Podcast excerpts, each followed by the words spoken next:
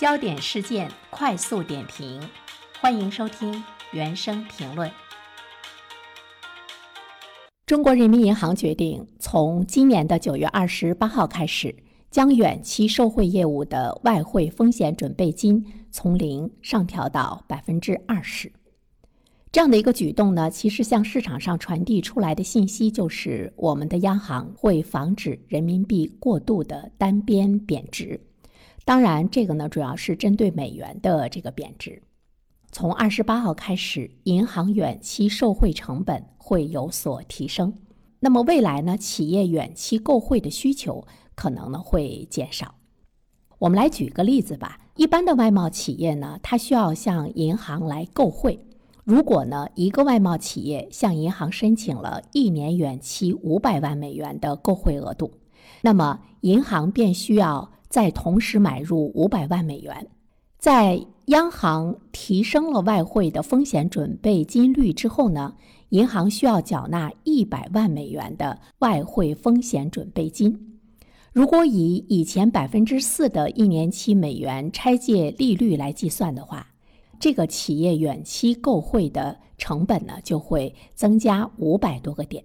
所以说呢，对于很多的外贸企业来说，它申请。远期的美元的购汇额度呢就会减少，它也会非常谨慎的来做出这样的一个决定。在这样的背景之下，人民币下行压力呢就有所缓解。不过我们都知道呢，现在美联储是在不断的对美元来进行加息，这样的话呢，人民币的这个贬值的趋势可能不会改变，只不过是呢，央行的。这样的一个举动，它能够减缓人民币贬值的一个速度。最近呢，我们也注意到了花旗银行的一个最新观点，认为央行实施上述工具显示了更大的一个政策的决心。但是呢，能不能对市场有很大的影响，是喜忧参半的。呃，有些经济学家认为，央行是在减缓贬值的步伐，但是不可能扭转局面。因为人民币贬值的趋势一定呢是跟美元的走强相一致的。不过呢，近几个月来，不仅仅是人民币吧，很多非美货币都在出现大幅度的贬值。比如说欧元和英镑，截止到二十六号，欧元和英镑美元汇率已经跌至到了二十年和三十七年的新低。那未来一段时间，决定我们人民币汇率走势的因素。当然，就是中美货币政策周期以及中美的经济走势。如果美元继续加息的话，如果美国国内依然是通胀率很高，那么人民币汇率的这个走势就特别难以扭转。在现在美联储强势加息的这个背景之下，那么人民币的汇率承受的这个压力呢，还是呢比较大。但是呢，从目前中国经济发展的状态来看的话呢，人民币不具备呢趋势性大幅度贬值的这样的一个条件。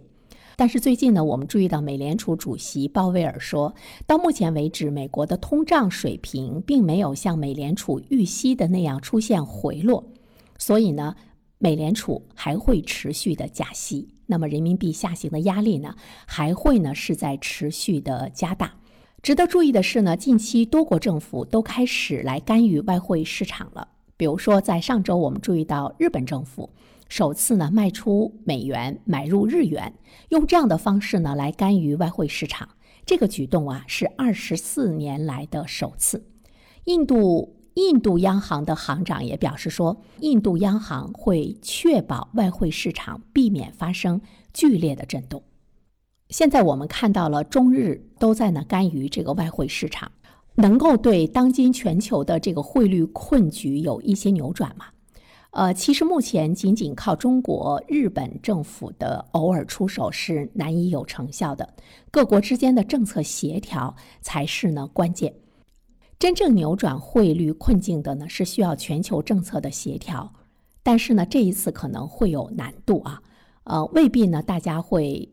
齐步走来倒逼着美国停止呢加息的这样的一个举动，在国际上来说，关于货币政策的这个协调，其实有两种途径，一个呢就是主要的经济体进行联合的汇率的干预，比较典型的例子呢，是一九八五年九月臭名昭著的广场协议，美日英法德联合干预汇率，助力呢美元指数的贬值。